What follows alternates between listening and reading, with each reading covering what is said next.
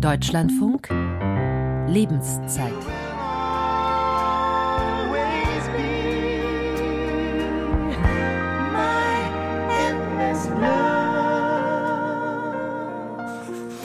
Lionel Richie und Diana Ross, der Soundtrack zum Film Endlose Liebe und auch für die heutige Lebenszeit.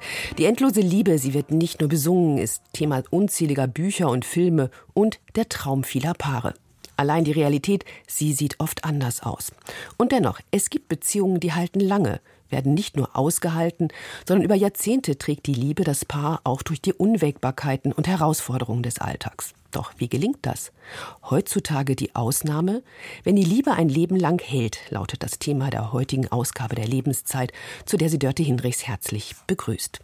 Ja, gibt es noch die Liebe fürs Leben? Oder ist die Idee einer langanhaltenden Partnerschaft nur eine romantische Illusion? Wodurch wird die Liebe auf die Probe gestellt?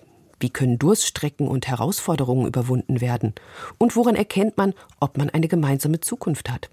Was sind Ihre persönlichen Erfahrungen und was sagt die Forschung? Darüber wollen wir heute ins Gespräch kommen, gerne auch mit Ihnen. Rufen Sie uns an unter der kostenfreien Telefonnummer 00800 4464 4464 oder schreiben Sie eine Mail an lebenszeit deutschlandfunk.de. Was machen erfüllte Langzeitbeziehungen aus und was macht sie haltbar? Darüber wollen wir heute sprechen, auch mit unseren Gästen. Zugeschaltet in Mannheim ist Ursula Nuber, Diplompsychologin, Paartherapeutin, ehemalige Chefredakteurin von Psychologie heute sowie Autorin ihres aktuellen Buches Sag mal, liebst du mich eigentlich noch? Das gerade erschienen ist. Herzlich willkommen, Frau Nuber. Ja, guten Morgen, Frau Hinrichs. Schön, dass Sie da sind. Und in München begrüße ich Dr. Caroline Tönnissen, Erziehungswissenschaftlerin und Mitarbeiterin im Forschungsprojekt FREDA, das Familiendemografische Panel sowie des Beziehungs- und Familienpanels PERFAM. Schönen guten, guten Morgen, Morgen, Frau Tönnissen. Guten Morgen. Ja, schön, dass Sie da sind, meine beiden Ex Expertinnen in Sachen lebenslange Liebe. Bevor wir aber gleich in die Diskussion einsteigen, wollen wir mal reinhören, was meine Kollegin Johanna Müßiger bei ihrer Straßenumfrage für Antworten erhalten hat, als sie von Passanten wissen wollte, glauben Sie an die lebenslange Liebe? Ich glaube ja, aber die verändert sich. Also am Anfang ist man vielleicht verliebt, am Ende dann nicht mehr so verliebt, aber das ist so eine vertraute Liebe. Ich glaube fest an die Liebe, die ein Leben lang hält. Sie verändert sich und das ist wichtig. Und wenn man bereit ist, sich auf Veränderungen einzustellen und Veränderungen akzeptiert und respektiert, dann gibt es die Liebe, die ewig hält. Ja, glaube ich auch. Das erlebe ich gerade noch und hoffe, dass es auch noch einige Zeit dauert. Ich denke schon, dass es Liebe auf den ersten Blick gibt, die auch ein Leben lang halten kann. Aber es ist ja wichtig, dass man sich auf den Partner einlässt und den so akzeptiert, wie er ist. Und äh, wenn die rosige Zeit vorbei ist, dann beginnt der Alltag und dann muss man halt sehen, dass man an der Stange bleibt. Nein, ich glaube, dass äh, man sich einfach als Persönlichkeit individuell weiter verändert und dass nach ein paar Jahren es auch einfach in verschiedene Richtungen gehen kann für beide Personen. Und ich glaube, dass es in älteren Generationen eher so war, dass man mehr oder weniger gezwungen war, gemeinsam zu sein, weil Frauen zum Beispiel auch einfach ja nicht alleine leben konnten. Und ich glaube, jetzt werden Frauen auch immer mehr unabhängiger. Also ich glaube nicht, dass es eine Person für den Rest des Lebens gibt. Wir sind dieses Jahr 50 Jahre verheiratet. Aber ich glaube, in der Partnerschaft, also heutzutage, dass wir uns so viel weiterentwickeln und so verändern andauernd, dass es, glaube ich, echt schwierig ist, da ein Leben lang zusammen zu bleiben. Ich weiß, es ist unromantisch, aber es ist so. Ich würde sagen, ja. Also wenn ich mir meine Großeltern angucke, definitiv. Ich glaube, die sind jetzt seit 50 Jahren verheiratet und wie die miteinander umgehen, da glaube ich schon noch so an die ewige Liebe. Ja, natürlich, weil das glücklich macht. Ja, ganz viele verschiedene Stimmen zum Glauben an die lebenslange Liebe. Frau Nuber, wie ist Ihr Eindruck? Ist die lebenslange Liebe weiterhin ein Ideal?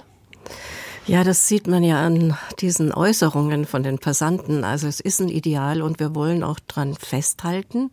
Ist ja auch verständlich. Es ist ja auch sehr schön, mit einem Menschen ein Leben lang zusammen zu sein und alt zu werden. Aber ich finde es auch sehr klug, was die Leute da alle gesagt haben, weil das Stichwort war ja Veränderung, zwar in, unter verschiedenen Aspekten. Aber wenn man die Veränderungen mitgeht, die zwangsläufig passieren, dann kann das schon sein, dass es nicht nur ein Ideal ist. Aber die Realität zeigt halt, dass die Veränderungen oft so herausfordernd sind, dass Paare dann den Mut verlieren auf der Strecke. Mhm. Sie schreiben ja auch in Ihrem Buch, dass bei Langzeitpaaren die Gefahren wachsen. Ähm, was sind das für Gefahren? Ja, ähm, über die Jahre hinweg ähm, wird man halt mit Dingen konfrontiert, mit denen man vielleicht so nicht so bewusst rechnet. Also dass eben, ähm, ja, also es fängt ja schon an mit der Kindererziehung. Wenn Kinder kommen, verändert sich die Partnerschaft. Das ist schon mal die erste Hürde, dass das Paar in den Hintergrund tritt und die Familie in den Vordergrund. Ähm, in allen Umbruchssituationen, die es so gibt, also auch ähm, runde Geburtstage zum Beispiel, wenn man 40 oder 50 wird, dann zieht man so die Bilanz und sagt, was ist denn jetzt eigentlich mit unserer Beziehung? Bin ich denn jetzt noch zufrieden? Und die, man hat vielleicht dann auf, in der Zeit die Herausforderungen nicht so genau gesehen, dass man nämlich sich voneinander entfernt, dass man zu wenig miteinander redet, dass man eigentlich gar nicht mehr weiß, wo der andere oder die andere jetzt gerade ist. Ähm, also es gibt einen ganzen Berg an Herausforderungen Herausforderungen, denke ich. Hm.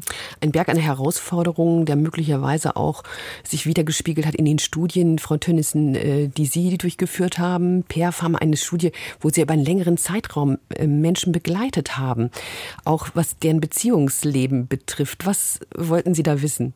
Genau, also Perfam ähm, lief über 14 Jahre und da wurde jedes Jahr wurden die gleichen Leute befragt, damit man eben so Veränderungen im Leben beobachten kann und auch vielleicht weiß, was in Krisen passiert. Ich finde es ganz wichtig, dass ähm, so eine Paarbeziehung ja leider nicht ganz isoliert stattfindet, sondern dass wir in einem System leben und eben auch ganz viele andere Beziehungen da eine Rolle spielen.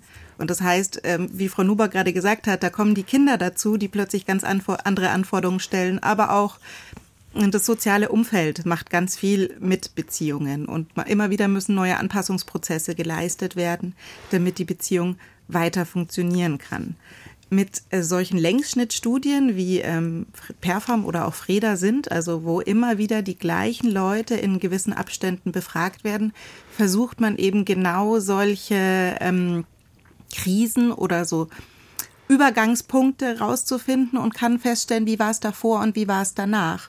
Und natürlich auch, was unterscheidet die Gruppe von denen, bei denen die Beziehung weiter funktioniert oder wo es vielleicht auch eine Trennung gab. Hatten die anderes Handwerkszeug. Ja? Also mhm. wie gestaltet sich die Beziehung? Wie ähm, welche Faktoren sind den Leuten wichtig? Ist es eher ein Streben nach Autonomie, also nach irgendwie, ich möchte unabhängig sein und mein Partner, pa Partner gewährt mir das oder ist mir Nähe ganz wichtig? Welche Bedürfnisse sind da? Was macht auch die Persönlichkeit einer Person da aus? Und eben, wie auch die Leute in der Umfrage gut erkannt haben, man verändert sich ja über die Zeit. Hm. Man selber hat neue Erfahrungen gemacht, die was ähm, in einem bewegen.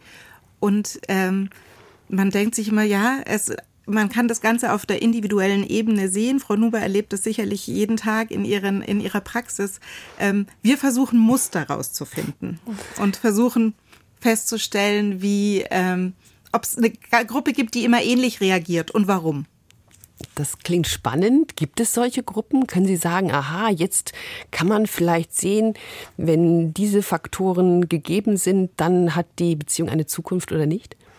Ähm, ja, also sicherlich ist eine stabile Beziehung, das ist sicherlich einfacher, wenn Partner ähnliche Bedürfnisse haben. Ja? Wenn also das Bedürfnis nach Nähe gleich ausgeprägt ist. Nicht, dass einer sagt, eigentlich mag ich das nicht so gern, wenn so viel gekuschelt wird oder sowas, sondern natürlich ist es wichtig, wenn das relativ ähnlich ist. Genauso wie man vielleicht gleiche ähm, Vorstellungen und Werte hat. Das hilft wahnsinnig viel.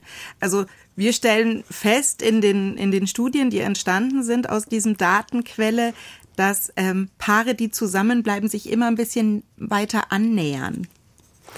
Dass sie immer ähnlicher sind. Ah ja, manchmal sagt man das ja auch von Paaren, äh, die sich äußerlich angleichen, aber offensichtlich auch innerlich ähm, ähnlich sind. Ja. Und ähm, das spricht ja so ein bisschen dafür nach der These, gleich und gleich gesellt sich gern, eher als Gegensätze ziehen sich an. Also wir würden in unseren Daten sagen, eher ja. Aber natürlich, also das ist ein Muster, Ausnahmen bestätigen immer die Regel. Frau Nuber, können Sie das bestätigen durch Ihre Erfahrung auch als Paartherapeutin? Also ganz wichtig ist natürlich, dass ähm, auch schon von Beginn an Ähnlichkeiten da sind, also soziale Herkunft oder Werte, wie Frau Dr. Tönnissen gerade sagte, sind enorm wichtig. Äh, auch, dass man gleiche Zielvorstellungen hat. Was will ich im Leben? Wohin will ich hin als Paar? Das ist schon wichtig. Ähm, totale Gegensätze sind meistens nicht, sind vielleicht spannend, aber vielleicht nicht so auf Dauer eingerichtet. Aber im Laufe der Zeit, so sehe ich das in meiner Praxis, wenn Paare dann kommen, so nach 15 Jahren vielleicht äh, Beziehung, äh, verändern sich ja auch manchmal Werte oder es verändern sich auch Einstellungen zum Leben. Und dann erlebe ich, dass ein Partner oder eine Partnerin sagt, also ich weiß nicht, ich habe mich ständig weiterentwickelt und er oder sie steht immer noch da wie damals und geht mit mir nicht mit. Äh, wir driften auseinander. Dieser Satz, wir haben uns auseinandergelebt, den höre ich sehr, sehr oft. Und da die Paare denken dann immer, ja, das ist dann jetzt nichts mehr zu machen. Wir sind einfach zu weit auseinander. Das ist nicht immer der Fall. Man muss dann genau hinschauen, was heißt das eigentlich, sich auseinandergelebt zu haben. Ähm, ist es vielleicht nur der Eindruck, weil man zu wenig Kommunikation hat, zu wenig äh, auf den anderen geachtet hat, oder ist es tatsächlich der Fall? Also diese Weiterentwicklung, die dann, wo über Jahre hinweg vielleicht vieles harmonisch lief äh, und dann auf einmal nicht mehr, weil eben individuelle Weiterentwicklung da ist. Also die ist ganz wichtig. Mal sehen, inwieweit das Gotlen Braun geschafft hat, die ich jetzt am Telefon begrüße. Frau Braun, schönen guten Morgen. Ja, guten Morgen. Frau Braun, ich weiß schon von Ihnen, dass Sie seit 60 Jahren verheiratet sind. Ähm, ja. Also eiserne Hochzeit gefeiert nein, haben. Oder nein, nicht? Es heißt äh, Diamantene. Die, Entschuldigung, Diamantene. Diamantene, genau. Die eiserne ist dann fünf Jahre später, oh. soviel ich weiß. Da, darauf arbeiten Sie hin, wahrscheinlich. Bitte? Darauf arbeiten Sie jetzt hin, auch die. ja, ja, ja, ach, äh, wir werden sehen. Mein Mann äh, ist natürlich, hat einen hohen Pflegebedarf, äh, Pflegegrad und wir, wir wohnen in einer Wohnung, äh, die sich äh, um Ältere kümmert, wo sich um Ältere gekümmert wird und es kommt ein mobiler Dienst ins Haus. Also so arg fit sind wir nicht mehr, aber vielleicht langt's ja. ja, wir haben eben gerade auch von Frau Nüber gehört, ähm, dass es wichtig ist, vielleicht ähnliche Bedürfnisse, ähnliche Vorstellungen und Werte zu haben. Frau Braun, wie war das, als Sie Ihren Mann kennengelernt haben? Was, was war da an Übereinstimmung und? Ja, wir haben uns kennengelernt im Allgemeinen Studentenausschuss in Tübingen äh, und äh, da waren wir auch in einer äh, gleichen äh, Gruppe, also äh, wir waren Mitglieder von einem äh, sozialdemokratischen Studentenbund, der zuerst sozialistischer deutscher Studentenbund hieß. Und wir, wir sind auch dann danach immer gemeinsam äh, äh, tätig gewesen oder in, jedenfalls in gleicher ähm, über, mit gleichen Überzeugungen und Tätigkeiten, äh, die wir dann eben äh, unser Leben lang gemacht haben. Mhm. Das verbindet ja offensichtlich, wenn man gleiche oh, ja. Vorstellungen und Werte hat. Ja, also es ist so, wir wir haben längere Zeiträume gehabt, wo mein Mann zum Beispiel nicht in Tübingen war und die Familie war hier, weil er dann gependelt ist von einer Akademie der politischen Bildung in Würzburg und dann eben immer in bestimmten Abständen wieder nach Hause gekommen ist, äh, weil das ja dann abhing vom Programm, was dort abgelaufen ist. Aber das hat uns eigentlich nicht äh, Probleme gegeben.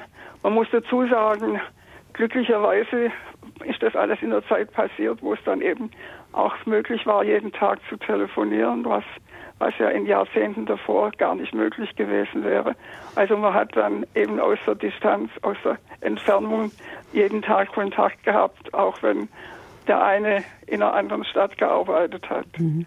Sie haben den Draht also aufrechterhalten, auch wenn Sie ja geografisch ähm, nicht ein bisschen getrennt war. Ich, mich würde mal interessieren, Frau Tönnissen, haben Sie auch das untersucht in Ihrer Studie, Beziehungen, die Fernbeziehungen und wie das eine Beziehung auch belasten kann? Ja, also das ist tatsächlich in der Forschung ein relativ großes Thema, weil ähm, ja die Welt immer mehr Mobilität fordert, ja, von irgendwie, um einen guten Job zu bekommen. Und was passiert denn dann eigentlich mit dieser Paarbeziehung?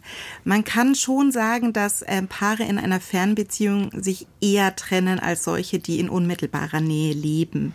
Also wieder, es ist nur ein Muster und es ist eine Tendenz und es ist, trifft nicht auf jeden Einzelnen zu. Ähm, Es ist aber auch so, dass Leute, die in einer Fernbeziehung leben, häufiger auch nicht verheiratet sind, sondern wir nennen das so eine Living Apart Together Beziehung führen. Also sie sind eigentlich zusammen, aber voneinander räumlich getrennt. Hm. Also die räumliche Trennung hat sich natürlich immer nur auf eine Woche oder so bezogen. Dann kam er ja. Also, aber es war dann halt trotzdem so, dass man sich jeden Tag äh, eben Kontakt miteinander halten konnte. Und wir haben das zum Teil deshalb gemacht, weil zum Beispiel die zwei Söhne, die wir haben, die sollten dann eben hier in, in Tübingen, in der Stadt, wo sie aufgewachsen sind, auch möglichst ihr Abitur machen. Und deshalb hat man dann den Zeitpunkt, wo man, wo die ganze Familie dann umgezogen ist in diesen Ort, wo die Akademie war, äh, dass man dann dort eben diese, dieses Pendeln oder dass man dann eben mhm. einfach hin und her gefahren ist äh, zum Dienst oder äh, ja. Genau dann, genau, dann war die Zeit irgendwann wahrscheinlich vorbei und ähm, mussten sich dann wieder neu beschnuppern? Nö. Weil man hat sich ja, wie gesagt, man hat sich jeden Tag gehört und man ja. hat sich immer wieder natürlich nach einigen Tagen oder nach einer Woche oder je nachdem, wie, wie die Pläne waren, nach zehn Tagen wieder für zwei Tage oder, oder für einen Tag oder was auch immer gesehen. Also ähm, wie gesagt, ich meine die Kombination von äh, verschiedenen Möglichkeiten, die sich ja im Laufe der Zeit immer mehr verbessert haben.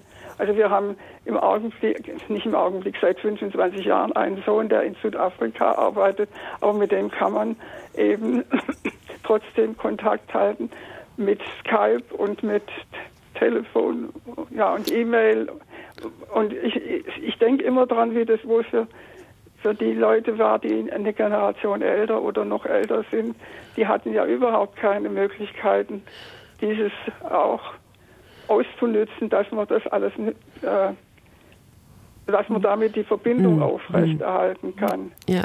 Und das, also das im Nachhinein betrachte ich das noch als sehr wichtig. Ja, diese Kommunikation immer zu behalten. Aber Sie hatten Herausforderungen, andere ähm, leben jeden Tag zusammen und trotzdem knirscht es bei der Kommunikation. Hm. Frau, Frau Nuber, wie hm. ist es? Es ist ja nicht nur eine Frage von räumlicher Distanz, ob die nein, nein, Kommunikation nein. klappt. Nee, ganz sicher nicht. Und ich denke, gerade wenn ich jetzt, ich habe jetzt Frau Braun sehr interessiert zugehört, weil ich ähm, eigentlich zwei, zwei Elemente da in der Geschichte ihrer Ehe sehe, die im Grunde eine Beziehung befruchten und, und beleben.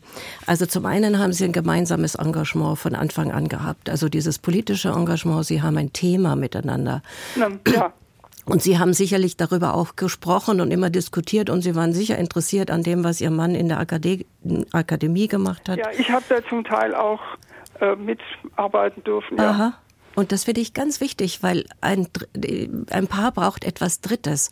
Und damit sind nicht die Kinder gemeint und das Haus und der Garten, sondern eine, ein, ein gemeinsames Interesse, ein gemeinsames Engagement. Ein, der Garten kann es natürlich auch sein. Aber es braucht etwas, wo beide sich begeistern für. Und ähm, das, das schafft Nähe. Und es schafft natürlich auch Themen und äh, ja, man kann da, das ist schön miteinander so sowas zu haben. Das ist der eine Punkt. Der andere, dass sie äh, so eine Beziehung auf Distanz zeitweise gelebt haben, ist auch nicht nur schlecht. Also sie hatten ja sicher vorher Gelegenheiten, die Ehe oder die Beziehung zu stabilisieren. Also wenn man sich kennenlernt und dann gleich in eine Fernbeziehung geht, das ist natürlich schwierig. Aber wenn man schon ein Band geknüpft hat und eine Bindung, dann kann das unheimlich belebend für eine Beziehung sein, dass man auch mal auseinandergeht nicht ständig aufeinander hockt, weil dann hat man sich irgendwann vielleicht wirklich nichts mehr zu sagen oder äh, geht sich viel schneller auf den Nerv oder man hat gar keine Gelegenheit, sich auf den anderen zu freuen. Aber wenn der nach einer Woche wiederkommt, dann freut man sich doch, oder? Ja, ja, klar, natürlich. Ja. Also das sind, Sie haben in Ihrer Ehe eigentlich schon zwei, ich sag's mal in Anführungsstrichen, Geheimnisse der langen Liebe gelebt. Ja, das äh, sehe ich auch so.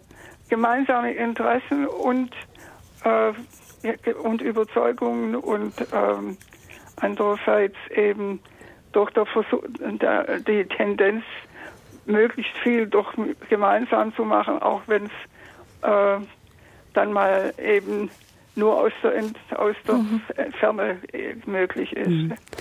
Nichtsdestotrotz, Frau Braun, verändern sich Paare ja auch äh, im Laufe des Lebens. Ähm, Gab es da für sich auch kritische Punkte, wo, wo mal was auseinandergegangen ist ähm, in ihren, Ihrer Persönlichkeit oder in Ihren Interessen? Hm. Da, da fällt mir jetzt eigentlich nichts ein. Ich meine, natürlich haben wir natürlich auch mal unterschiedliche Meinungen gehabt und wir haben uns sicher auch mal hin und wieder äh, gestritten, aber Sie haben immer wieder zueinander gefunden, ganz offensichtlich. Aber es war, es war nie so, ähm, äh, ach, äh, es gibt so äh, Dinge, also das ist schon ziemlich lange her, das war noch in unserer ersten, ähm, in unseren ersten paar Jahren da gab es mal einen Streit und mein Mann ist weggelaufen. Und dann kam er eine halbe Stunde später mit einem Blumenstrauß, den er unterwegs gekauft hat. So zur Versöhnung. Also, oder ja, mit der, mit der Bitte um Entschuldigung. Also solche, ja. solche Dinge, die hat es vielleicht auch, aber nicht so oft gegeben. Ja, solche Gesten. Deshalb ist mir das jetzt noch in Erinnerung. Ja, das war offensichtlich. damals, da waren wir noch Studenten und da hat man sich eigentlich nicht Blumen gesch geschenkt. geschenkt, weil das war ja auch teuer. Genau. Aber das, in dem Fall hat er das gemacht. Ja, sehr schön. Auch diese Gesten sind wichtig im Laufe einer lebenslangen Beziehung. Ganz herzlichen Dank, äh, Gudlin Braun, äh, dass Sie uns das erzählt haben. Und wir sind auch gespannt, weiter nach den Nachrichten über dieses Thema zu diskutieren. Wenn die Liebe ein Leben lang hält, was sind Ihre Erfahrungen? Was sind die Herausforderungen, die Sie kennen? Ist es heutzutage die Ausnahme oder gibt es doch mehr wie äh, Gudlin und Alfred Braun, die das schaffen, ähm, ja, 60 Jahre oder länger zusammen zu bleiben und glücklich zu sein. Rufen Sie uns an unter der kostenfreien Telefonnummer 00800 446 44464 oder schreiben Sie eine Mail an lebenszeit.deutschlandfunk.de.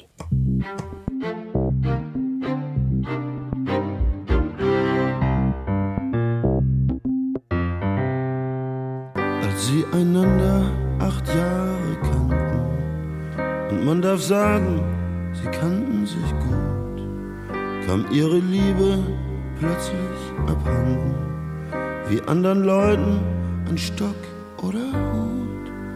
Sie waren traurig, betrugen sich heiter, versuchten Küsse, als ob nichts sei, und sahen sich an und wussten nicht weiter. Da weinte sie schließlich und er stand dabei. Udo Lindenberg hat die sachliche Romanze von Erich Kästner vertont. Ein Gedicht von 1928, aber durchaus zeitlos. Leben die meisten Paare heute in einer sachlichen Romanze? Ist es heutzutage die Ausnahme, wenn die Liebe ein Leben lang hält? dann? Ist es dann ein Geschenk, ein Glück, ein Wunder oder eher harte Arbeit?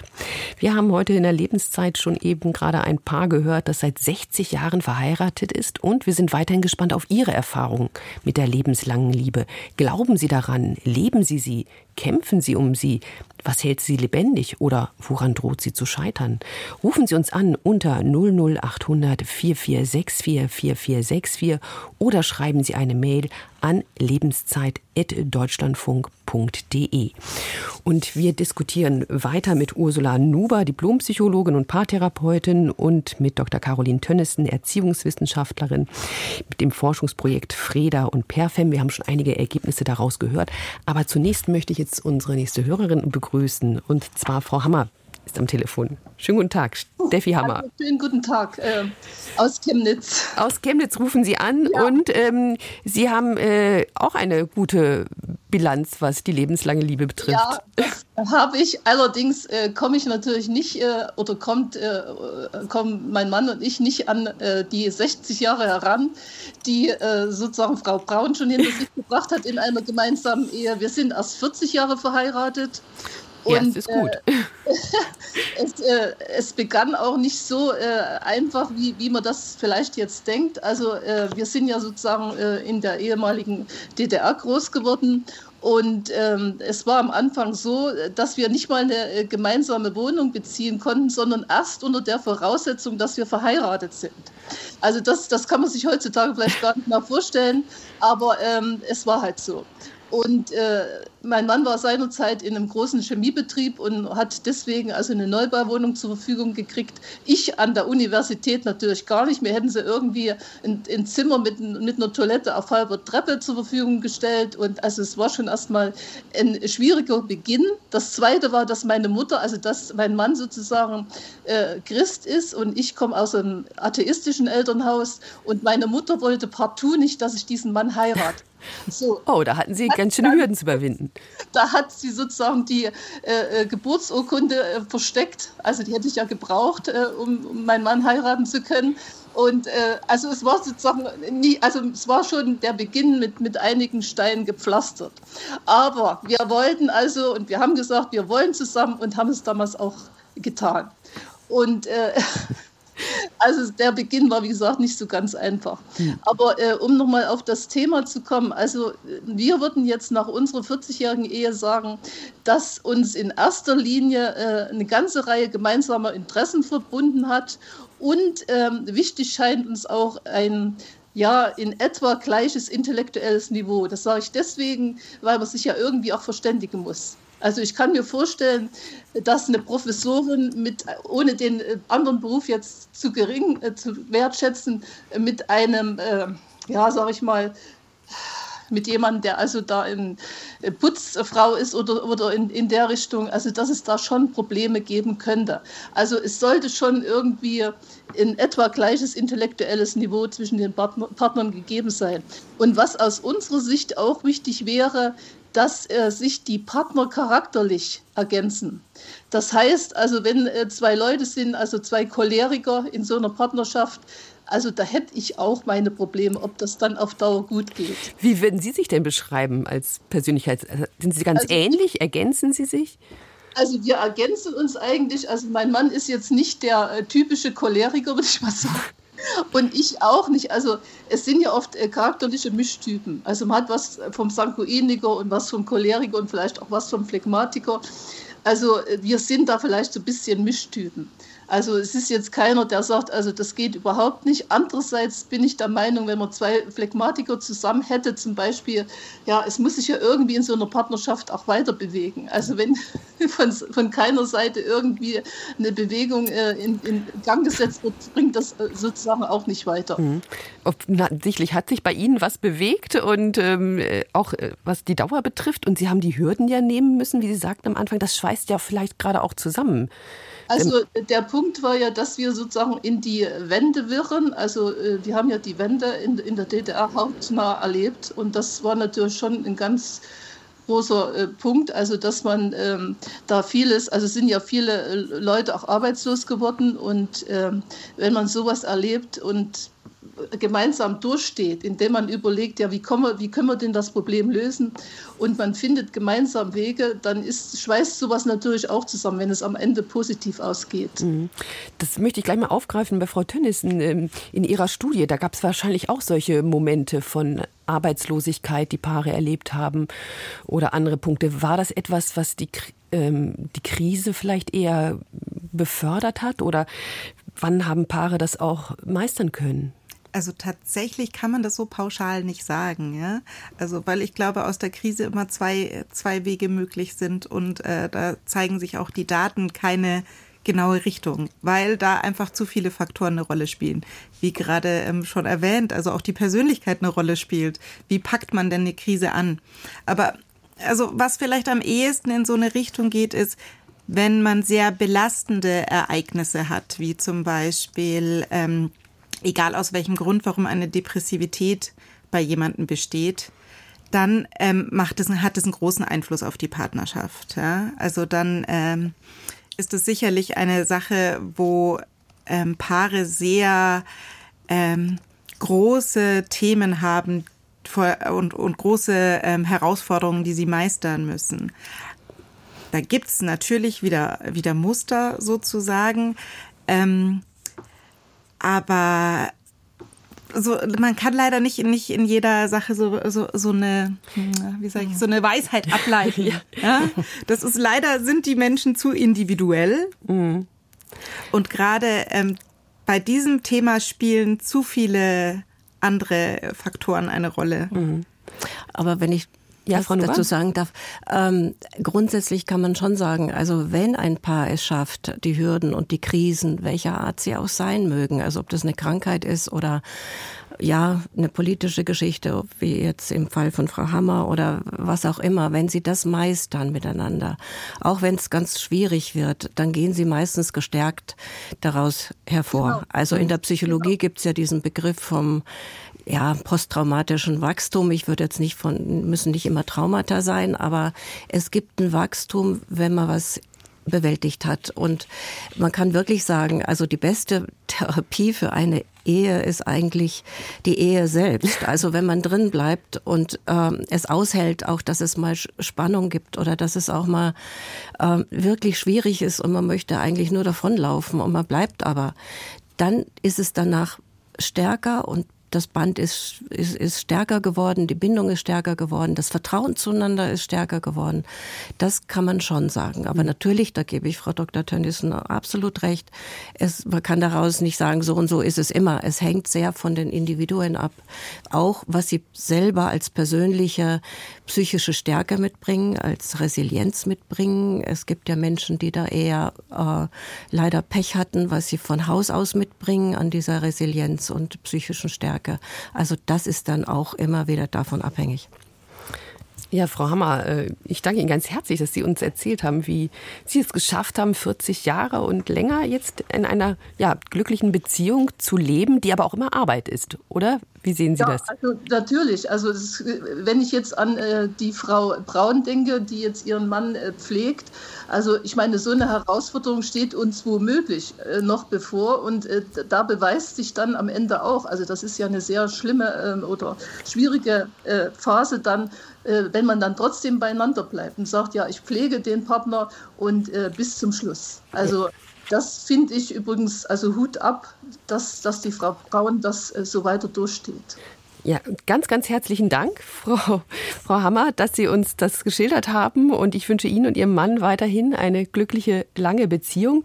Und wir haben eben schon ähm, einige Herausforderungen gehört. Und wir haben auch noch mal auf der Straße uns umgehört. Johanne Müßiger wollte wissen, was sind denn eigentlich die Herausforderungen für die Liebe?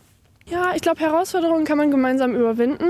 Ich glaube, es ist einfach, dass man als Person selber merkt, mein Leben geht jetzt einfach in eine andere Richtung und die von meinem Partner auch und es passt nicht mehr zusammen. Der Alltag. Der Alltag ist eine ganz große Herausforderung. Wenn eine Beziehung älter wird und so die rosa Brille mal abgenommen wird, dann wird es schwierig. Dann hat man eine Durststrecke und dann muss man vielleicht seinen Partner, Partnerin neu kennenlernen und hat dann aber ganz viel gemeinsame Zukunft. Naja, es gibt immer wieder Phasen, wo man ja auch als Paar zurückstecken muss. Also gerade wir haben drei Kinder und ähm, als sie klein waren, war natürlich ganz viel Stress ja auch angesagt.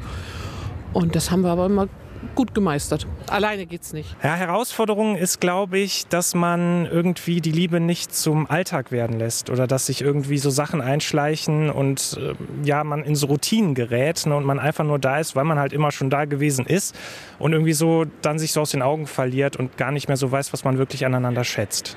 Dass man die Leidenschaft beibehält, ist, glaube ich, ganz schwierig. Vor allem, ich finde es immer so wichtig, dass der Partner auch wie so ein bester Freund ist. Naja, also wenn die Schmetterlinge dann mal weg sind, dann fängt ja irgendwann der Alltag an und der gemeinsame Alltag. Und ich finde, und ich bin ein paar Jahre schon verheiratet, ich finde das so toll, plötzlich zu begreifen, dass die Schmetterlinge sich zwar verzogen haben, aber die Liebe immer noch da ist. Und die Liebe sieht anders aus. Sie ist der gemeinsame Alltag, den man meistert. Und man ist immer füreinander da in jeder Situation. Das ist für mich Liebe. Ja, ein schönes äh, Schlusswort für die Herausforderungen, die hier gerade zur Sprache gekommen sind. Frau Nuber, ist das etwas, was Sie in Ihrem Alltag als Paartherapeutin auch sehen? Sind das die Punkte, die die Beziehung auf die Probe stellen? Ja, eigentlich sind da sehr viele genannt worden jetzt in dieser Umfrage. Und natürlich ist es allen voran der Alltag. Also mit den Kindern, vielleicht mit alten Eltern, äh, im Job klappt's irgendwie nicht. Also da sind sehr viele Stressoren, die dazu führen, dass das Paar einander aus den Augen verliert oder beziehungsweise, dass sie gar keine Wahl haben. Also die Partnerschaft wird dann auf der Prioritätenliste irgendwie, sackt die immer weiter runter. Also wenn man verliebt ist, ist er auf Platz eins und irgendwann dümpelt sie da unten bei Platz 15 vielleicht rum. Mhm. Ähm, das ist natürlich immer eine Herausforderung, wenn das Paar dann da nicht sensibel und bewusst ist, dass es im Moment schwierig ist und dass sie immer mal wieder Paarzeiten einführen und dass sie auch ähm, sich, sich den anderen eben nicht für selbstverständlich nehmen. Das hat ja eine, ein Mann gesagt jetzt in der Umfrage, fand ich ganz wichtig, dass man nicht so denkt, der andere ist halt immer da, ist ja selbstverständlich wie so ein nettes Möbelstück, das staubt man ab und zu mal ab, aber man muss sich nicht drum kümmern. Das sind so ganz wichtige Punkte, die da aufgetaucht sind jetzt in der Umfrage, ja. Ja, wichtige Punkte, die ja in gleichgeschlechtlichen Beziehungen wie gemischtgeschlechtlichen Beziehungen überall auftreten. Ähm, ist es auch in, in, Ihrer Paartherapie, dass zu sagen, das ist egal, ob mit Männer untereinander als Paar auftreten oder Frauen oder gemischtgeschlechtliche oder gibt es da Muster, die unterschiedlich sind? Nein, also ich äh, muss sagen, ich habe also die meisten Erfahrungen habe ich äh, mit lesbischen Paaren. Äh, da kann ich wirklich was dazu sagen. Ähm, aber auch was ich aus der, aus der, aus der Literatur weiß, äh, ein Paar äh, hat ähnliche, immer ähnliche Probleme, ähm, egal welches Geschlecht es hat, ob es gleichgeschlechtlich ist oder nicht oder heterosexuell. Es sind die, es, es kommt so, was ja auch schon heute ein bisschen anklang. Also wie viel Nähe kann ich aushalten? Wie viel Autonomie brauche ich? Also das sind, ist ein ganz wichtiges Thema. Dann gibt es natürlich auch den Alltag in jeder Beziehung äh, und es gibt auch Kinder auch in gleichgeschlechtlichen Beziehungen und es gibt äh, Außenbeziehungen. Also man wird, einer wird mal untreu oder hat eine Affäre. Das ist egal. Das, das, das, mit diesen mm, Herausforderungen sind alle Paare konfrontiert. Mhm. Mal sehen, was jetzt Herr Lübbe dazu zu sagen hat, den ich am Telefon begrüße. Schönen guten Morgen, Herr Lübbe. Ja, da bin ich. Ja, schön. Schön, dass Sie dabei sind. Und ich lese hier, Sie sind ähm, ja, seit 1969 verheiratet, ist das richtig? Ja. Also auch schon eine sehr lange Beziehung. Ähm, wie haben Sie es geschafft, diese Beziehung am Leben zu erhalten? Und, und ja, zu schaffen war da eigentlich nichts. Wir, äh, wir haben äh, ziemlich den gleichen Geschmack. Ähm, das äh, erleichtert vieles äh, und vermeidet äh, viele Unstimmigkeiten. Hm.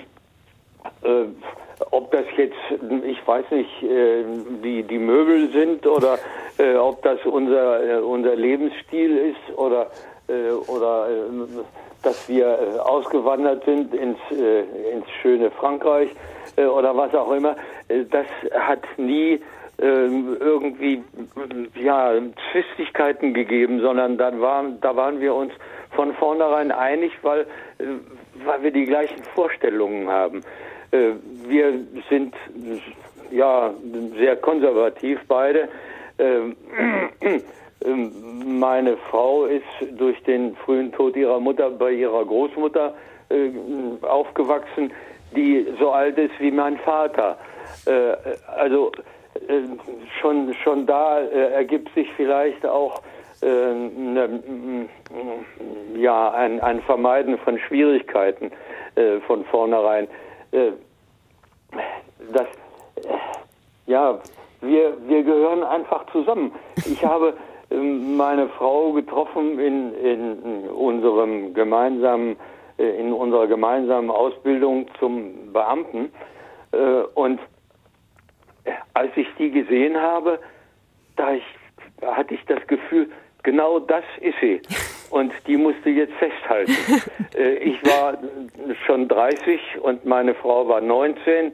Äh, und äh, für sie war das also eine, eine ganz neue Erfahrung, dass jemand sie angesprochen hat, ob sie ihn heiraten will. Ne?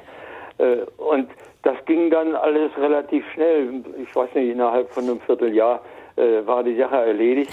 Äh, und dann äh, waren wir verlobt und dann hat es noch ein bisschen dauern müssen, bis wir heiraten konnten. Aber äh, das, das war irgendwie von vornherein klar. Wir, wir haben äh, auf der gleichen äh, Welle gefunkt.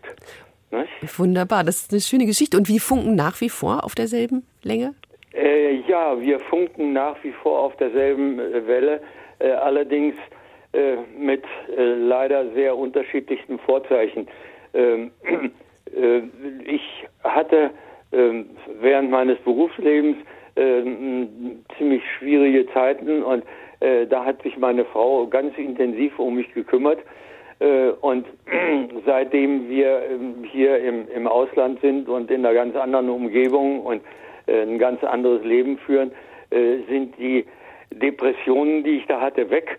Äh, aber dafür hat meine Frau inzwischen den Parkinson äh, und ist seit kurzem jetzt leider auch, sie konnte zu Hause nicht mehr bleiben, weil sie nicht mehr stehen und, und nicht mehr gehen konnte. Und die ist jetzt in einem Pflegeheim, nicht weit weg, elf Kilometer Gott sei Dank nur.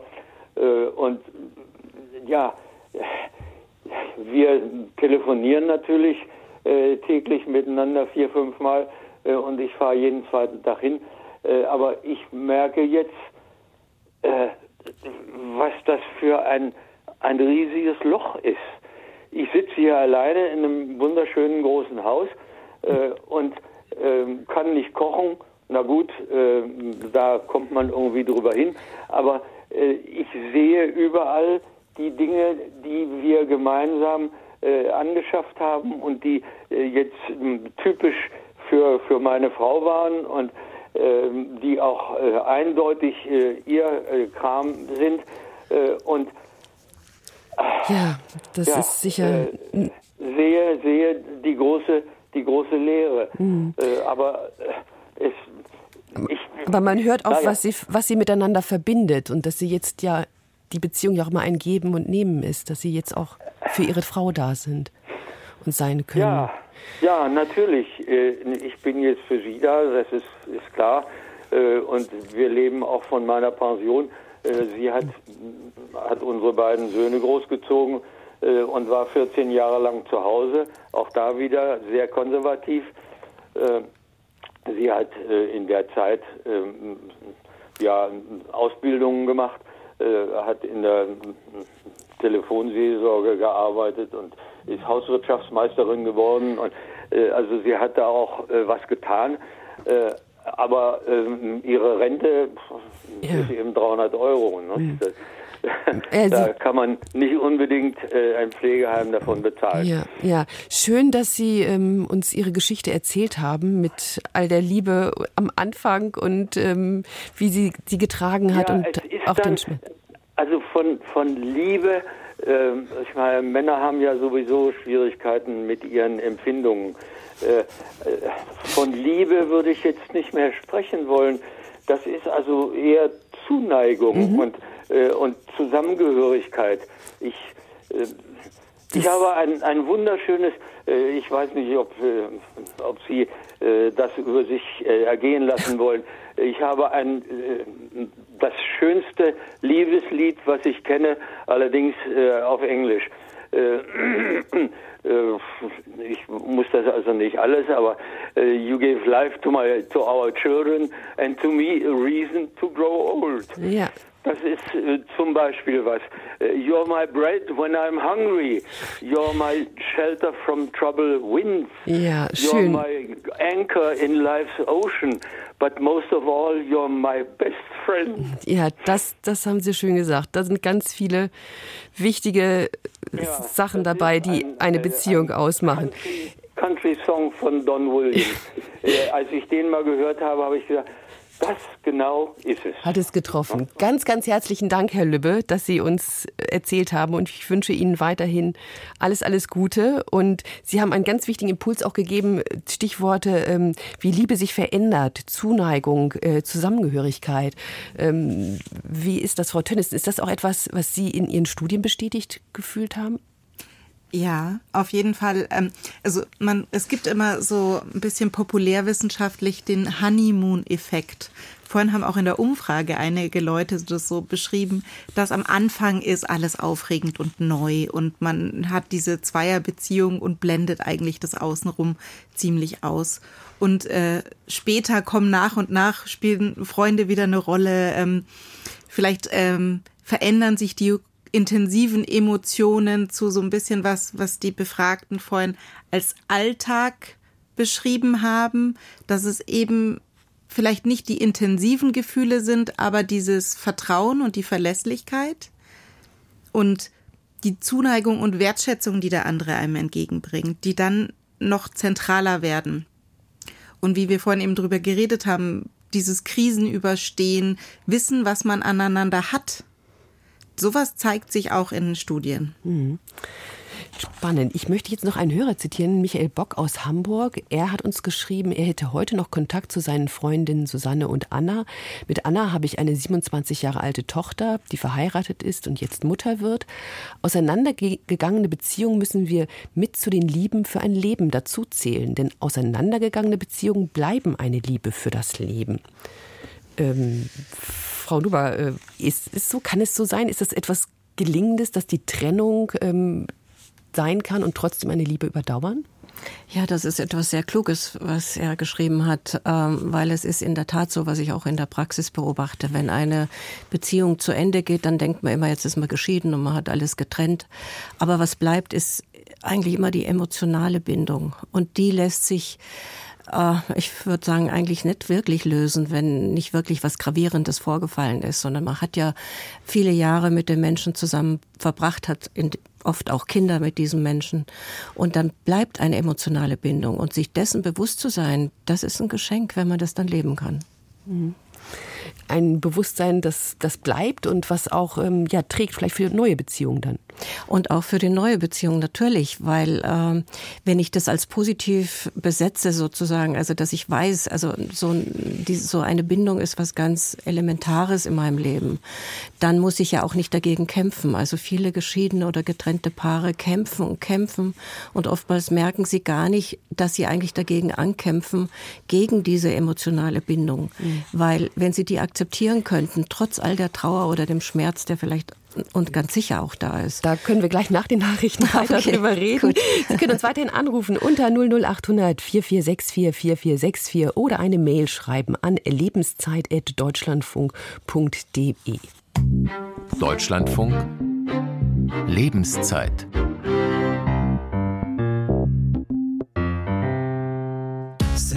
wirklich so verschieden, unser Denken weit entfernt. Ist es nicht übertrieben? Wir sind vom selben Stern. Steht es nicht in Stein gemeißelt? Wir sind alle aus Haut und Haar. Warum sind wir so unzufrieden, so weit entfernt und doch so nah? Ja, lass uns über Liebe reden. Sie hören die Lebenszeit und wir reden noch bis 11.30 Uhr über die Liebe mit Dörte Hinrichs am Mikrofon Heutzutage die Ausnahme, wenn die Liebe ein Leben lang hält. Diesem Phänomen wollen wir noch weiter auf den Grund gehen und sind gespannt auf Ihre Fragen und Erfahrungen weiterhin. Wodurch wird Ihre Liebe am Leben erhalten? Was sind wichtige Voraussetzungen? Was sind auch möglicherweise Anzeichen für ein Bröckeln? Wenn man nur noch nebeneinander herlebt, wenn es kein Miteinander mehr gibt, wenn die Aufgabenteilung und das Abarbeiten der To-Do-Listen funktioniert, aber der gegenseitige Respekt oder die Sinnlichkeit auf der Strecke bleiben? Rufen Sie uns an unter 00800 4464 4464 oder schreiben Sie eine Mail an lebenszeit.deutschlandfunk.de. Weiterhin dabei mit ihrer Expertise sind Ursula Nuber, Diplompsychologin und Paartherapeutin und Dr. Caroline Tönnissen, Erziehungswissenschaftlerin. Und wir begrüßen jetzt am Telefon Ingrid Plieske aus Goslar ja, ruft sie uns an. Guten Morgen, Frau Plieske. Sie waren schon ein bisschen in der Warteschleife, ja. aber ähm, die Nachrichten kamen dazwischen. Ähm, sie leben auch ähm, in einer Beziehung, aber welche Herausforderungen ähm, mussten Sie bewältigen dabei? Ja, mein Mann, mit dem ich bis vor 352 Tagen zusammenleben konnte, das wurde beendet durch seinen Tod. Und ich, wir haben uns, nachdem er Witwer war, im Alter von 43 Jahren und ich geschieden war, als wir uns kennenlernten, war er 47 und ich 45. Er hatte zwei heranwachsende Kinder und ich drei fast erwachsene Töchter. Und ich glaubte, in diesem Mann, der der dritte Mann in meinem Leben war, die große Liebe zu finden. Und so begann tatsächlich unsere Liebe wie eine Romanze. Er erfüllte sich seinen Wunsch und lernte noch äh, das Fliegen, sein Motorsegler, erwarb also die Pilotenlizenz ich machte das Abend, das äh, Abitur in der Abendoberschule und studierte dann noch Kulturwissenschaften und fing an zu schreiben. Und dann wie man ja eigentlich immer feststellt, in dem siebten verflixten Ehejahr, wir hatten dann vor äh, zu heiraten und äh, Jahre später äh, waren, waren, Jahre waren schon vergangen, wir lebten schon elf Jahre zusammen, da entschlossen wir uns also zu heiraten und fünf Tage vor der Eheschließung wurde mir praktisch sein Treuebruch Bruch serviert, der über fünf Jahre vorher bestanden hatte. Und oh. das kam natürlich wie ein Urgewitter über mich. Und wir versuchten darüber zu reden, waren draußen in der Natur abends. Es war ein wunderschöner Märzabend. Und dann sagte er, deswegen meine ich, unterscheiden wir Männer und Frauen ohnehin. Da sagte er, weißt du was, ich gebe dir Geld und dann kannst du gehen. Und in dem Moment, da brach in mir alles zusammen. Und ich konnte sofort antworten, nein, wir bleiben zusammen. Und du musst jetzt miterleben, wie es nun mit uns beiden weitergeht, wenn in diesem Falle ich mich verletzt und enttäuscht fühle bis ins Letzte. Und so haben wir dann weitergelebt, haben ähm, mit dem Mobil 14 Jahre lang Zeitraum bis zu fünf Monaten in halb Europa verbracht. Und in diesem Mobil gab es nur einen Raum. Und letzten Endes haben uns diese vielen, vielen, vielen, vielen Gespräche aufgezeigt, wie man wieder zueinander finden kann. Aber es war ein harter, steiniger Weg.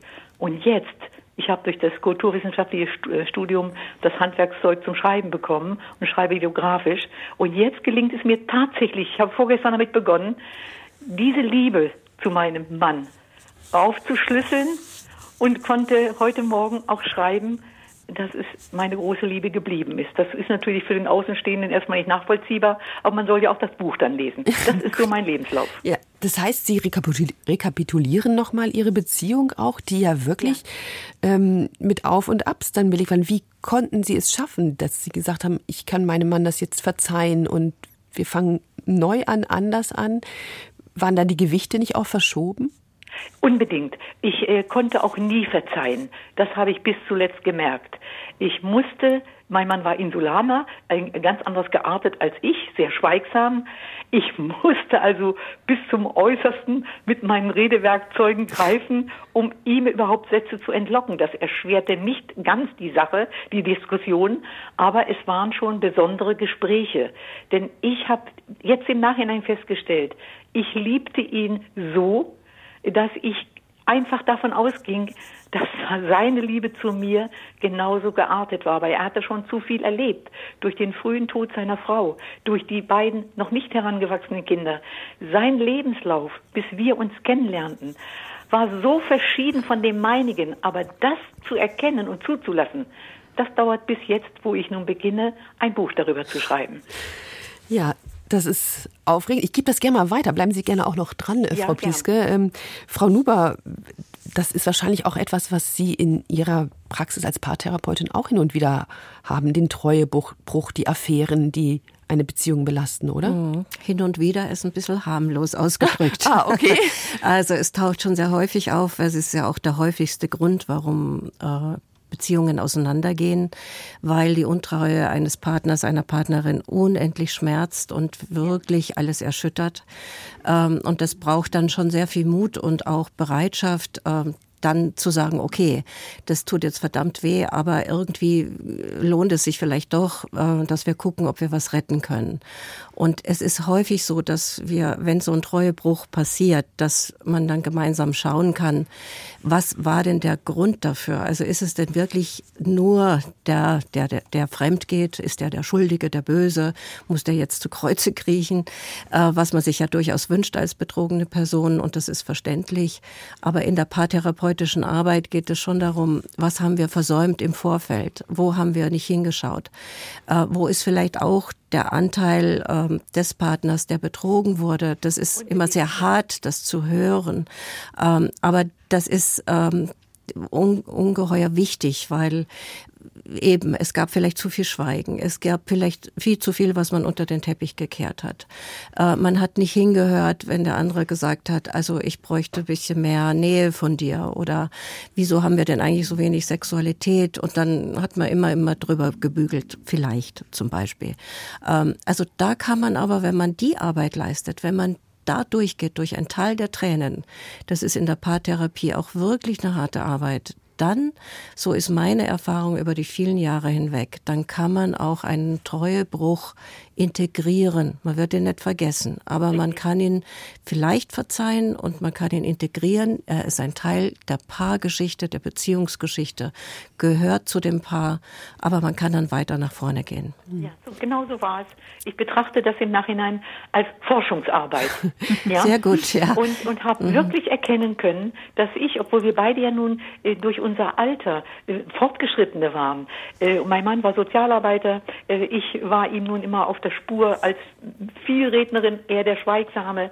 Aber das war und ist jetzt auch noch, äh, nach diesem fast einem Jahr, für mich das Erlebnis der Erlebnisse zu erkennen, dass er mich auch geliebt hat.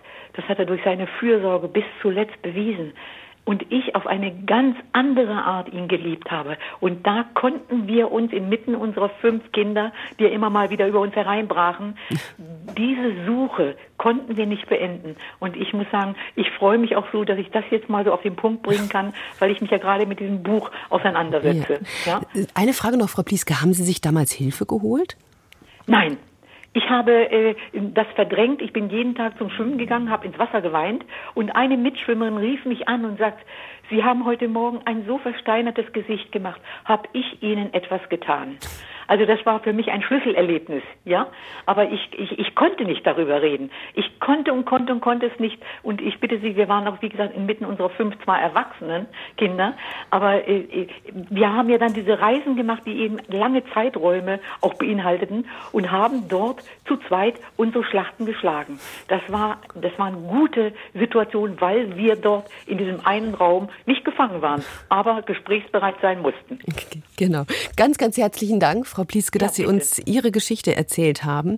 Und wahrscheinlich können sich auch Paare darin wiederfinden. Also, dass es immer wieder Herausforderungen gibt im Leben, die man meistern muss und was gar nicht so einfach ist, das kann ich mir vorstellen.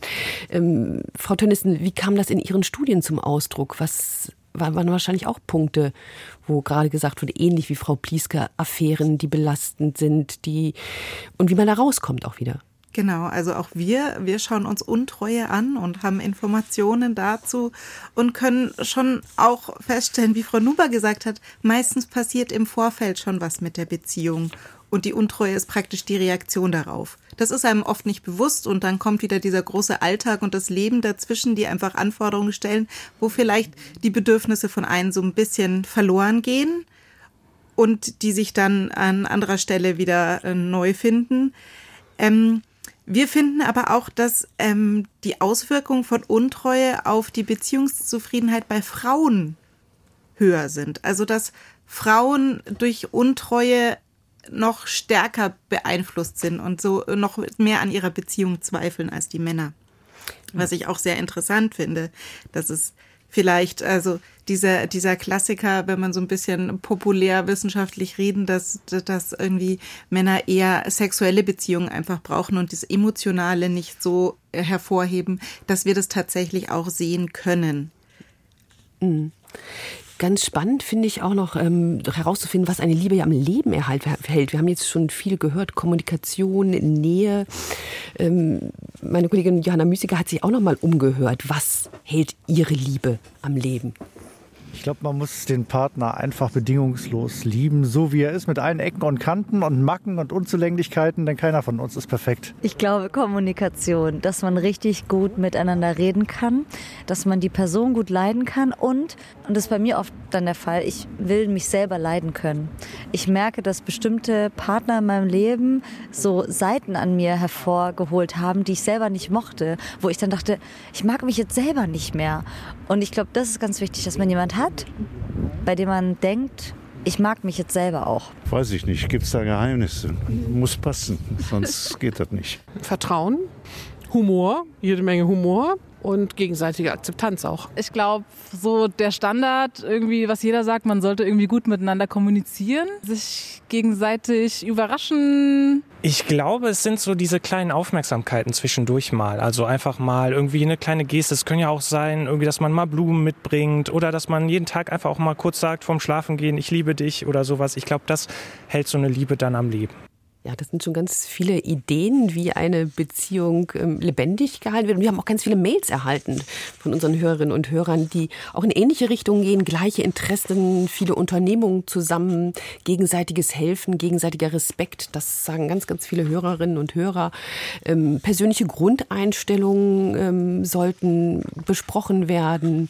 Ähm, man soll sprechen, ob man Kinder möchte. Man soll die gegenseitige Selbstständigkeit besprechen. Und wir haben Tipps bekommen aus 50 Jahren Ehe von verschiedenen Hörerinnen und Hörern. Seien Sie großzügig miteinander, sagt Johanna Peschko-Martens. Je älter Sie werden, nachsichtiger. Lassen Sie dem anderen seinen Freiraum. Versuchen Sie über Pleiten, Pech und Pannen, wenn möglich, irgend zu lachen. Und ganz, ganz wichtig, das kommt von ganz vielen Seiten, ist der Humor. Also wenn der Humor auf der Strecke bleibt, ähm, dann scheint es problematisch zu werden. Frau Nuber, können Sie denn den Humor wecken in Paartherapien, wenn vielleicht das Gefühl ist, da ist doch alles totgefahren, wir beide gehen auf dem Zahnfleisch, sind so belastet, wir können uns gar nicht mehr sehen. Vielleicht bleibt da der Galgenhumor, ich weiß es nicht. ja, also man wird natürlich in manchen Sitzungen wirklich nichts zu lachen haben und es ist schon sehr anstrengend äh, für Paare, da sich äh, reinzubegeben. Aber wirklich, ich, ich wundere mich oft, wie viel wir lachen in den Paarsitzungen, ähm, weil wenn man da wieder anknüpft und die Paare selber dann auch wieder an ihren eigenen Humor anknüpfen können und nicht alles so fast so dramatisch nimmt, das ist schon ganz wichtig. Und Paare sagen oft selber, also wir, wir lachen auch immer noch miteinander. Und dann sage ich immer, das ist ein wichtiger Punkt.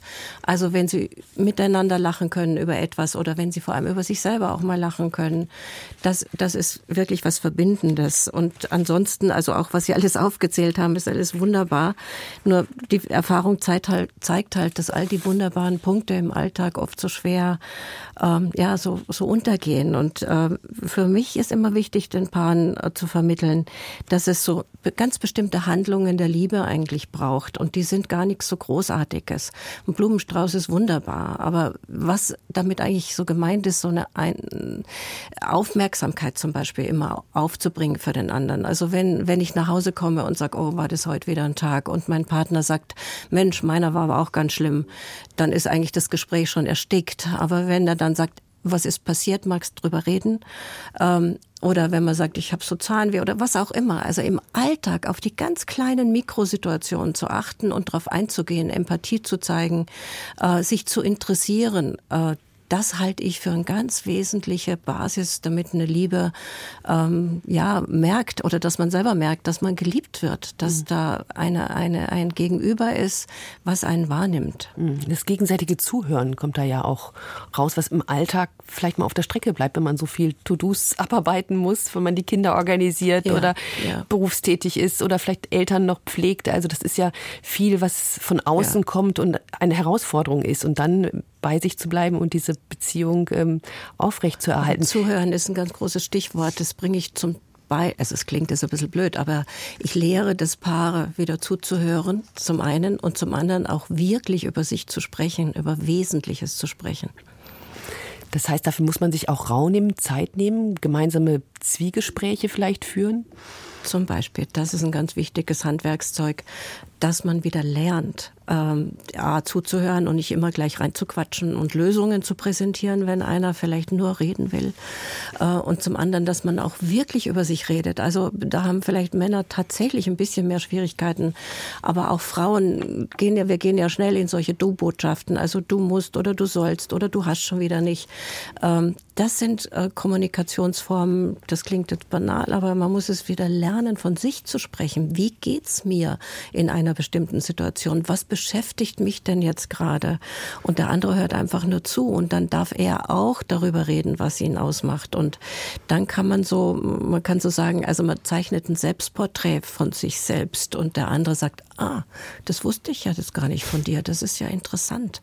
Und ich mache die Erfahrung, wenn Paare das üben und auch dieses Werkzeug regelmäßig einsetzen, dass sie das zum, zum Bestandteil ihrer Beziehung machen können. Hm. Jetzt hören wir mal Herrn Hoffmann aus Hagen. Ähm, schönen guten Morgen, Herr Hoffmann. Guten Morgen. Herr Hoffmann, ich lese, Sie sind seit 43 Jahren verheiratet. Ähm, ja. Wie ist Ihre Bilanz? Wie, das ist ja eine lange, lange Zeit. Wie haben Sie die erlebt mit Auf und Ja, Abs. ich muss noch hinzufügen, vieles an unserer Ehe ist sehr untypisch.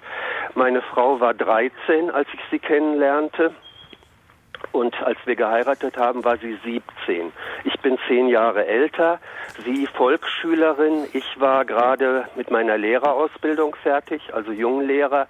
Also sehr große Unterschiede. Sie kommt aus Bayern, ich komme aus Westfalen. Äh, sehr viele Gegensätze, die sich aber vielleicht auch gut ergänzt haben. Ähm, ein Punkt, den ich einbringen wollte, nach 20 Jahren hatten wir so die erste Krise in einer Ehe, wobei für mich das Schlimme war, dass ich äh, das bei meiner Frau gar nicht so bemerkt hatte. Sie hatte sich einem äh, Bekannten anvertraut und der hat mir das dann gesagt. Das fand ich ganz furchtbar, dass ich also es irgendwie nicht mitbekommen hatte. Und dann habe ich überlegt, was können wir tun, um wieder zueinander zu finden und habe mich äh, ganz intuitiv äh, entschlossen, einfach unsere Erinnerungen herauszuholen. Ich habe ziemlich früh äh, Tagebuch geschrieben über unsere Begegnungen. Die waren ja nur sehr sporadisch. Ich in Hagen, sie in äh, Bayern, in der Gegend von Augsburg. Also wir haben uns ja nicht so oft gesehen. Dazwischen viele Briefe geschrieben, die haben wir alle aufgehoben. Ich habe ihr mein Tagebuch vorgelesen und wir haben uns gegenseitig unsere Briefe vorgelesen. Ich habe ihr ihre Briefe vorgelesen und sie dann immer so im Wechsel, was ich geschrieben habe. Und das hat uns wieder sehr zusammengebracht, weil wir uns einfach an die wunderschöne Zeit erinnert haben, die wir damals verbracht haben, die ähm, ja natürlich auch aufgrund unseres Alters, der ganzen äh, Leidenschaft, die damit verbunden waren, äh, wunderschön war und äh, daran haben wir uns wieder erinnert und das hat uns wieder zusammengeführt. Und ich denke, das könnte ein Rezept sein, das auch für viele andere möglich wäre. Ein Rezept, das ähm, Sie auch jetzt weiter durch den Alltag trägt? Das heißt, holen Sie manchmal die Sachen hervor oder schreiben ja. Sie neu, tauschen Sie sich da aus, dass es nicht wieder vielleicht so eine Krise kommt? Ja, ähm, das kam sicherlich auch später dann wieder zu kleineren Krisen, aber wir haben das eigentlich immer wieder hervorgeholt, uns immer wieder daran erinnert, darüber gesprochen, wie war das eigentlich damals. Manche Hintergründe wurden dann erst so richtig deutlich, die damals wir gar nicht so mitbekommen haben, einer vom anderen. Also äh, diese schöne Zeit einfach lebendig zu erhalten und ich denke mal, jede Ehe hat die ja gehabt, äh, vielleicht nicht so schön lang wie wir es hatten aufgrund des, äh, der Jugend meiner Frau, die vier Jahre. Aber es war eine schöne Zeit und die hat man damals genossen und das kann doch nicht irgendwie weg sein. Da, da muss doch noch was da sein. Ja, schön, dass Sie sich daran erinnert haben und dass das offensichtlich auch Ihre Beziehung wiederbelebt hat. Also ja. ich danke Ihnen ganz, ganz herzlich für diesen ja. Impuls, Herr Hoffmann. Und ich kann mir vorstellen, dass der auch auf ähm, Widerhall stößt. Frau Tönnissen, ist es etwas, was in Ihren Studien vielleicht auch zum Ausdruck kommt, dass diese Erinnerungen, diese gemeinsamen Erfahrungen ganz besonders wichtig sind, auch in Krisenmomenten? Ja, das ist das ist natürlich jetzt was, was sehr, sehr schwierig ist zu erfassen. Zu fragen, ja. Mhm. ja. Also ähm, ich glaube, ich würde jetzt als erstes dran denken, dann geht's wieder um Kommunikation. Also wie schön, wenn man sich Raum schafft und gemeinsam hinsetzt und egal über was redet. Und das ist natürlich was, was sehr positiv besetzt war, die Vergangenheit, die irgendwie sehr, sehr idyllisch noch erschienen ist, dass man natürlich gleich einen positiven Ansatz hat, zu ähm, mhm. miteinander zu sprechen. Ich würde auch gern noch mal anknüpfen, was Frau Nuber vorhin gesagt hat, dieses ähm, ich höre dem anderen zu, gebe ihm Raum, sich auszusprechen. Das ist so der Klassiker, was wir erfassen in der Studie. Das nennen wir dyadisches Coping, also den anderen den Stress ein bisschen abnehmen oder zu sagen, ich bin auch da, du bist eine, ich bin eine Ressource für dich. Also alles, ich finde, das geht auch sehr in die Kommunikationsrichtung. Also wir haben hier ein großes Feld Kommunikation ja. mit vielen kleinen Teilchen, ja. Wie das ausgefüllt ist, äh, fast, also das ist was sehr Individuelles, glaube ich, wie jeder das prägt. Ähm, dass Kommunikation das A und O ist würde ich, würde ich so in, in jedem Ergebnis auch äh, der Studien sehen. Mhm. Kommunikation, die wir möglicherweise auch schon in den, unseren Herkunftsfamilien gesehen haben, ist es auch etwas, was uns geprägt hat? Ja, auf jeden Fall. Also ich habe diese Partnerschaft ist eben nicht, nicht nur zwei Menschen, sondern wir werden, äh, wir kommen mit einer ganzen Erfahrungsschatz an und der große Erfahrungsschatz, den haben wir sicherlich schon daheim erlebt. Ja, als Kind, wir haben erlebt, wie die eigenen Eltern miteinander umgehen, egal ob's, ob sie miteinander in einer Beziehung waren oder vielleicht auch getrennt sind, das macht ganz viel. Und aber auch, wie die Eltern mit den Kindern umgehen, macht ganz viel. Also was, was erlebt man, wie wertschätzend wird gesprochen. Also da nimmt man ganz viel als Kind mit, dass man dann auch auf seine Beziehung überträgt. Genauso wie äh, wenn man in die Bindungstheorie schaut, dass man sagt, wenn man einmal erfahren hat, wie vertrauensvoll man mit einer Person umgehen kann, was man im Idealfall ähm, von Mutter oder Vater als kleines Kind schon lebt. Jemand, auf dem man so ein Urvertrauen aufbaut, dann ist es sehr viel leichter in zukünftigen Beziehungen, eben auch Paarbeziehungen, darauf wieder zurückzugreifen und sagen, ich weiß, dass es das gibt. Mhm. Kinder, die das nicht so erleben, müssen das heißt nicht, dass sie es nicht können, aber sie müssen sicherlich härter daran arbeiten, das zu entwickeln. Frau Nuber, das werden Sie dem zustimmen? Ja, absolut. Ich arbeite in meiner äh, Praxis immer mit den Paaren äh, mit Blick auf die Herkunftsfamilien, weil dort lernt man Beziehungen und man bringt Bindungsmuster mit. Und die Paare sollten wissen, welches Bindungsmuster sie haben, denn da wiederholen sich, also wenn die nicht so gut zueinander passen oder die sind oft verantwortlich für Konflikte. Mhm. Das ist oft eine sehr spannende Arbeit. Unsere Zeit geht schon langsam Richtung Ende. Ganz kurz an Sie beide, was würden Sie jetzt jungen Paaren mit auf den Weg geben wollen, damit aus ihrer Beziehung eine Langzeitbeziehung werden kann? Also ich würde sagen, ähm, ich erlebe das ja auch, dass Paare manchmal kommen, so vorbeugend, präventiv sozusagen. Und das würde ich jedem raten. Also warum sich nicht mal unterstützen lassen, wenn schon kleine Krisen da sind? Frau Tennissen? Ähm, ich würde ganz, ganz viel Hoffnung reinsetzen, dass, ähm, was immer so behauptet wird, es gäbe eine Generation beziehungsunfähig. Das wäre die heutige Generation. Das ist nicht so.